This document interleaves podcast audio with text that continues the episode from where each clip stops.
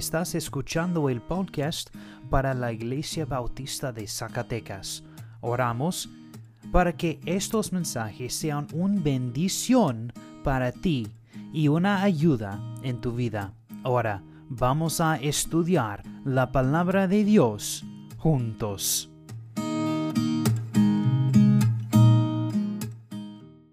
Como estar seguro en una edad sin Dios y deceptivo. Salmo 12. Vamos a orar. Señor, pedimos que prepares nuestras audiencias mientras trabajamos en el estudio de tu palabra. Abran nuestros corazones y mentes a los misterios y verdades que están escondidos en sus páginas, y que descubramos una claridad de entendimiento en su palabra que hasta ahora se ocultaron de nosotros. Danos unidad del espíritu y el deseo de aprender nuevas verdades, mientras abrimos tu palabra. Que tengamos la voluntad de aprender del gran Maestro el Espíritu Santo. Que tu Espíritu Santo nos guíe en toda la verdad, y amplíe nuestra comprensión de tu palabra de una manera real y viviente. En el nombre de Jesús, amén. La palabra de un hombre es su vínculo es un dicho popular que puede rastrearse hasta la Edad Media. Entre los hombres y las mujeres de integridad siempre será cierto, pero lamentablemente, esas personas son pocas y difíciles de encontrar.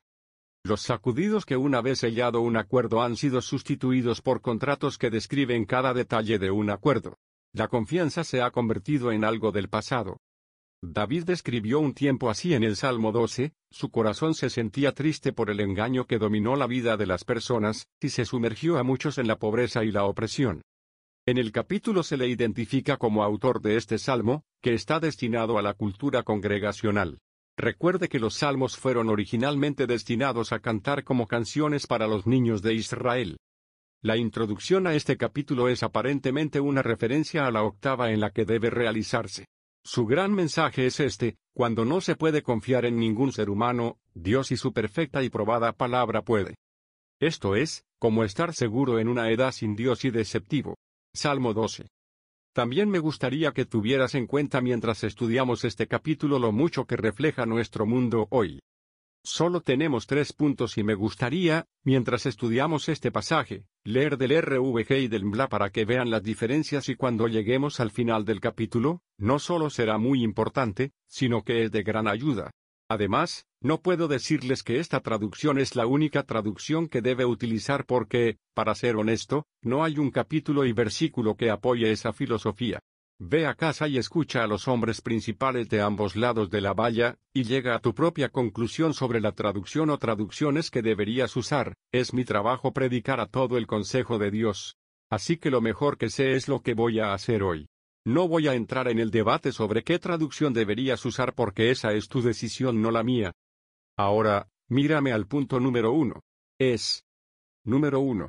Llama al Señor por ayuda. Los versículos 1 al 4. David se dio cuenta de que incluso el rey no podía lidiar con la deshonestidad que plagaba a la nación. No había nada que él ni nadie pudiera hacer con la corrupción que estaba desagradable en su sociedad. En frustración y impotencia se convirtió en Dios, el único que podía ayudar. Llora cuando pocos permanezcan siendo fieles y fieles. Versículo 1. La reina Valera Gómez dice, Salva, oh Jehová, porque se acabaron los piadosos, porque han desaparecido los fieles de entre los hijos de los hombres. La N, B, L, A dice, Salva, Señor, porque el piadoso deja de ser, porque los fieles desaparecen de entre los hijos de los hombres gente cuyos corazones son sinceros hacia Dios, y otros a veces sienten que están solos en este mundo impío. Abraham pidió a Dios que perdonara a Sodoma y Gomorra del juicio de Dios si pudiera encontrar a diez hombres justos en la ciudad. Elías creía que él solo había sido fiel al Señor. Los profetas Isaías, Jeremías y Miqueas lamentaron la ausencia de hombres piadosos en su día. David experimentó las mentiras de los engañosos. Buscó desesperadamente la ayuda del Señor porque podía confiar en nadie más. Desde su perspectiva, los hombres piadosos habían desaparecido completamente de Israel. Este versículo se refiere al amor y misericordia de Dios a su pueblo. El hombre piadoso es principalmente un hombre fiel al pacto en el que su pueblo está de pie. La fiel describe a quienes pueden ser creídos. Son dignos de confianza, leales y verdaderos. Este es el hombre fiable, fiel, concienzudo, literalmente uno que es firme, o cuya palabra y significado es firme, para que uno pueda confiar en él y estar seguro en ella. Llora cuando todo el mundo miente y usa halagos para engañar a los demás. Versículo 1. La reina Valera Gómez dice, mentira habla cada uno con su prójimo, hablan con labios lisonjeros y con doblez de corazón. La N, B, L, A dice, falsedad habla cada uno a su prójimo, hablan con labios lisonjeros y con doblez de corazón. Hablar vacío, charla suave y doble charla resumió con exactitud el discurso de quienes rodearon a David. Observa las palabras que solía describirlas. Falsedad, es lo que es inútil y no logra nada se utiliza de la cultura de los ídolos. La Biblia dice en Jeremías capítulo 18 versículo 5, entonces vino a mí la palabra del Señor. Labios lisonjeros, pertenece a las personas que son habilidades para acariciar sin problemas el ego de los demás para obtener lo que quieren de ellos. El comentarista Warren Wierbe define claramente y advierte de halagos. El halago no es comunicación, es manipulación. Incluso en el ministerio cristiano es posible usar halagos para influir en la gente y explotarlos. La adulación juega en el ego, y especialmente influye en las personas que quieren parecer importantes. David fue lo suficientemente inteligente para ver a través de las palabras suaves y manipuladoras de los que le rodeaban. Doblez de corazón, es literalmente corazón y corazón. La gente de doble corazón tiene dos corazones, uno falso que se muestra astutamente a los que engañan, uno que enmascara las verdaderas intenciones de sus corazones reales. Normalmente describimos a personas como doble traficante, doble cara e hipócrita. Se llora a Dios para que ejecute justicia y juzgue a todos los aduladores y presumidores. Los versículos 3 al 4 en la Reina Valera Gómez dice, Jehová destruirá todos los labios lisonjeros, y la lengua que habla soberbias, los que han dicho, por nuestra lengua prevaleceremos, nuestros labios son nuestros, ¿quién es Señor sobre nosotros? La N, B, L, A dice, corte el Señor todo labio lisonjero, la lengua que habla con exageración, a los que han dicho, con nuestra lengua prevaleceremos, nuestros labios nos defienden, ¿quién es Señor sobre nosotros? David pidió al Señor que interviniera y juzgara la corrupción que prevalecía en su sociedad en versículo 3. Observa que David no implora a Dios destruir completamente a los engañosos, ni pide que Dios cambie sus corazones insignificantes. Simplemente pide que Dios impida que sus lenguas hablen halagadoras y orgullosas palabras. Estos mentirosos de dos rostros se jactaban arrogantemente en el poder de su elocuente discurso, y su capacidad de engañar a la gente afirmaron que triunfarían mediante su uso efectivo de las palabras. La palabra hebreo para prevaleceremos es la misma palabra usada de poderosos o valientes guerreros. Se jactaron de que lograrían sus objetivos deshonestos pacíficamente, sin levantar nunca una espada. Se regodeaban vergonzosamente en su autosuficiencia, sintiendo que nadie podía controlarlos en versículo 4.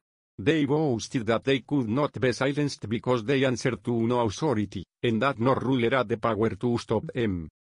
Debemos reconocer que vivimos en un mundo dominado por el engaño. La táctica original de Satán contra la raza humana fue un engaño. Todo el camino de vuelta en el jardín con Eva. Jesús caracterizó correctamente a Satán como un mentiroso, y el padre de mentiras en Juan 8 versículo 44.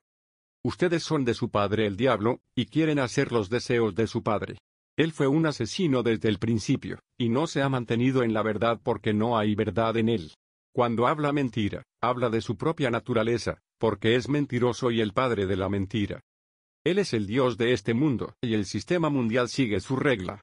La manipulación, la mentira y el engaño siempre será la orden del día.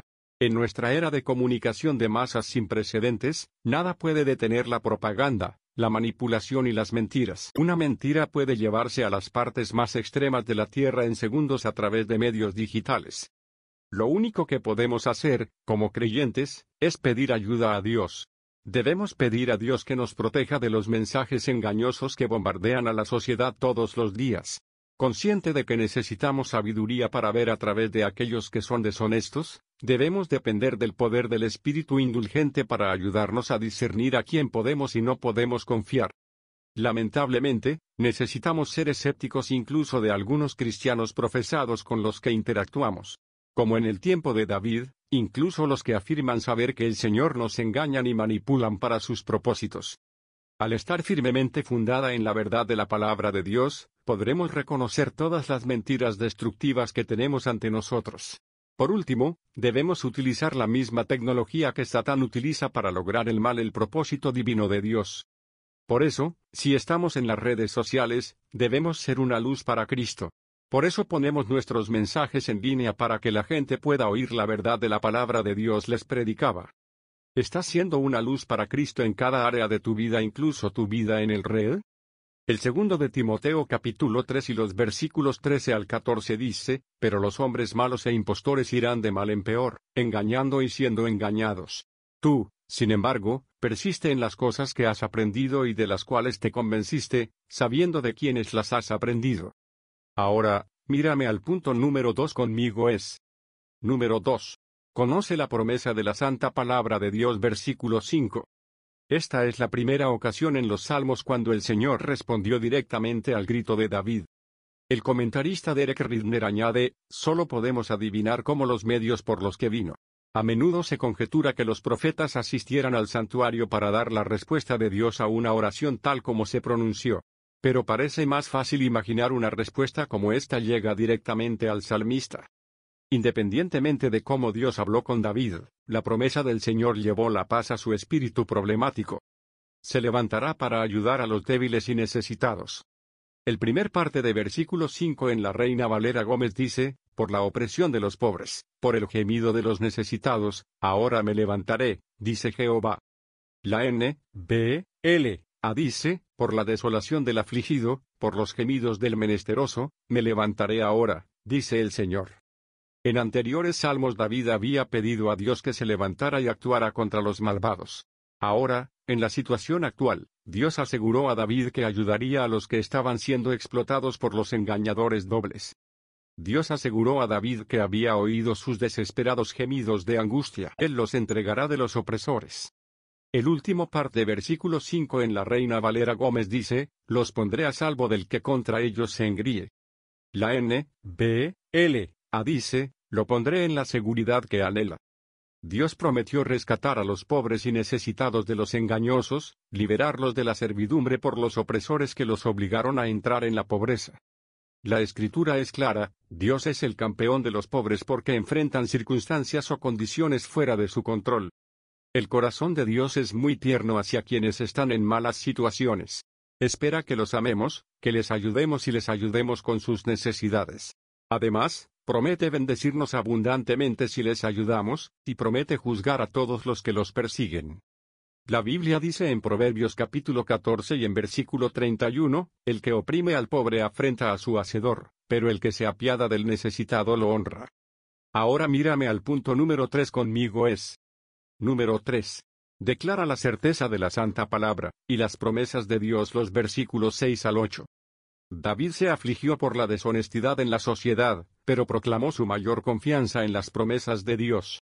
En un momento en que parecía que no se podía confiar en ningún hombre, la palabra santa del Señor estaba perfectamente segura.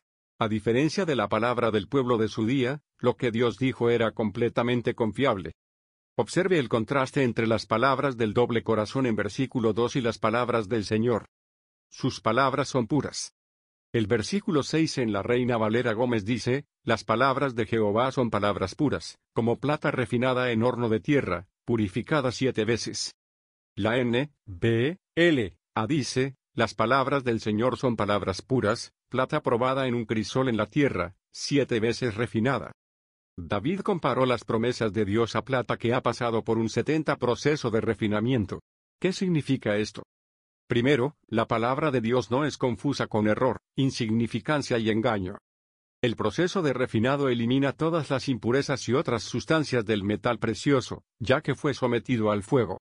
Siete es el número de terminación y perfección. El proceso de séptimo pliego indica que la plata fue refinada hasta que no quedó impureza. La palabra de Dios es igualmente perfecta a través de ella a través. Cada detalle de la sagrada e inspirada palabra de Dios es limpia, verdadera y digna de confianza. Segundo, la palabra de Dios está demostrada.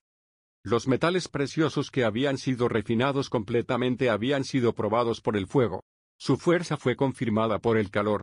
A lo largo de los siglos la palabra inspirada de Dios ha pasado por el fuego. Los que lo han desafiado se olvidan mucho en sus tumbas, pero la palabra de Dios sigue en pie. Ha sido demostrado por su exacta y completa realización y por su resistencia. La Biblia dice en Salmo capítulo 119 versículo 140, Es muy pura tu palabra, y tu siervo la ama. Sus palabras nos mantienen a salvo. Cuando David surgía cada mañana, se enfrentaba a un día en el que los malvados dominaban la sociedad, y, lamentablemente, la maldad incluso permeado la comunidad de fe. Los héroes del día, los mismos que fueron honrados y admirados, eran personas que vivían con pecado excesivo. Pero David estaba seguro de que la palabra de Dios era fiable, digna de confianza y eficaz. El versículo 7 en la Reina Valera Gómez dice, Tú, Jehová, las guardarás, las preservarás de esta generación para siempre. La N, B, L, A dice, tú, Señor, los guardarás, de esta generación los preservarás para siempre. Aquí en este versículo es donde encontramos un pequeño diferencia. ¿Notas la diferencia? Escucha de nuevo. El versículo 7 en la Reina Valera Gómez dice, Tú, Jehová, las guardarás, las preservarás de esta generación para siempre. Y la N, B, L, A dice, Tú, Señor, los guardarás, de esta generación los preservarás para siempre. Cuando el doctor Gómez hizo su revisión de la Reina Valera 1909 lo hizo con el King James Version en inglés en mente. Quería una traducción más fiable y más cerca del King James Version en inglés posible. El problema es que el inglés no tiene artículos masculinos y femeninos y es fácil traducir cosas como este verso malinterpretarlos o malinterpretarlos. Cuando el doctor Gómez cambió los guardarás, y los preservarás a las guardarás, y las preservarás el versículo 7 se refiere al verso 6. Pero si realiza un estudio del hebreo, está claro que el versículo 7 se refiere a los que están siendo perseguidos. Algunos usarán este versículo para decir que Dios ha preservado su palabra en el Reina Valera Gómez en español, y en el King James Version en inglés y todas las demás traducciones son perversiones pero en realidad son los que toman la palabra de Dios fuera de contexto, y hacen que diga lo que les dice. Pero este versículo nos enseña que Dios mantiene su palabra y que es completamente confiable. Dios, según su promesa, protegerá a los piadosos que deben vivir entre mentirosos y engañosos. La palabra de Dios nos advierte sobre el momento en que vivimos. El segundo de Timoteo capítulo 3 y los versículos 1 al 4 dice, Pero debes saber esto, que en los últimos días vendrán tiempos difíciles, porque los hombres serán amadores de sí mismos, avaros, jactanciosos, soberbios, blasfemos, desobedientes a los padres, ingratos, irreverentes, sin amor, implacables, calumniadores, desenfrenados, salvajes, aborrecedores de lo bueno, traidores, impetuosos, envanecidos, amadores de los placeres en vez de amadores de Dios. Noten rápidamente versículo 8. Dice en la Reina Valera Gómez, asediando andan los malos, cuando son exaltados los más viles de los hijos de los hombres.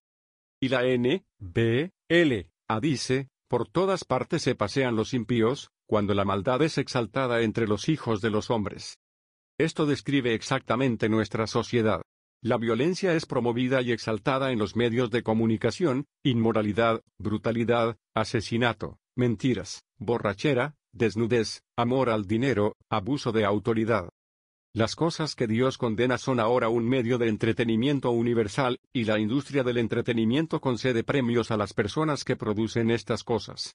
La gente se jacta de cosas de las que deberían avergonzarse. La Biblia dice en Filipenses capítulo 3 versículos 18 al 19, porque muchos andan como les he dicho muchas veces, y ahora se lo digo aún llorando, que son enemigos de la cruz de Cristo, cuyo fin es perdición, cuyo Dios es su apetito y cuya gloria está en su vergüenza, los cuales piensan solo en las cosas terrenales. Aquí está la conclusión, la aplicación del mensaje de hoy. Debemos, en respuesta, sumergirnos en la palabra de Dios. La eterna verdad de Dios nos protegerá de los engañosos, y nos preservará en medio de un mundo malvado. Nos purificará de la sucia contaminación del mundo. Solo meditando en la palabra de Dios podemos ser victoriosos sobre las tentaciones desfiladas constantemente ante nosotros. Solo descansando en las promesas de Dios podemos encontrar el aliento y la fuerza para superar el mal que contamina nuestra sociedad. Solo estudiando la palabra de Dios podemos ganar la sabiduría para ver a través de personas de doble corazón. La Biblia dice en Salmo capítulo 119 y los versículos 9 al 11, ¿cómo puede el joven guardar puro su camino? Guardando tu palabra. Con todo mi corazón te he buscado, no dejes que me desvíe de tus mandamientos. En mi corazón he atesorado tu palabra, para no pecar contra ti. Y la única manera en que el pecador sabrá verdaderamente arrepentimiento es si compartimos la ley de la palabra de Dios con ellos. Gálatas 3:24 dice, de manera que la ley ha venido a ser nuestro guía para conducirnos a Cristo, a fin de que seamos justificados por la fe. La pregunta para usted cristianos es simple, ¿permitirá que la palabra de Dios los cambie? Y la pregunta para tu pecador es simple, ¿vas a vuelta a Cristo hoy para salvarte? No te prometo mañana. No te vayas de aquí sin hablar con alguien sobre tu destino eterno. Vamos a orar. Padre Celestial, que a través del poder del Espíritu Santo hizo que todas las escrituras sagradas se escribieran para nuestro aprendizaje, oramos para que estudiamos diligentemente tu palabra, leer, marcar, aprender y digerir internamente todo lo que nos has proporcionado, para que podamos llegar a un conocimiento de la salvación y de tu voluntad por nuestras vidas. Abre los ojos de nuestro entendimiento y prepara nuestros corazones por el poder de tu Espíritu, para que podamos recibir tu palabra con mucha alegría, y que nos vayamos esta noche teniendo una comprensión más profunda de quién eres. Que, como yo, nos preguntamos en tu gloria y majestad mientras desarrollamos las preciosas verdades que están contenidas en sus páginas y podemos decir como él, he oído hablar de ti con mis oídos pero ahora me has abierto los ojos a verdades espirituales y comprensión que nunca he tenido antes. Esto lo pedimos en el precioso nombre de nuestro Señor y Salvador, Jesucristo. Amén. Gracias por escuchar el mensaje de hoy. Oramos para que este ministerio te ayude a crecer más de Dios y en tu fe. Gracias de nuevo y que Dios te bendiga.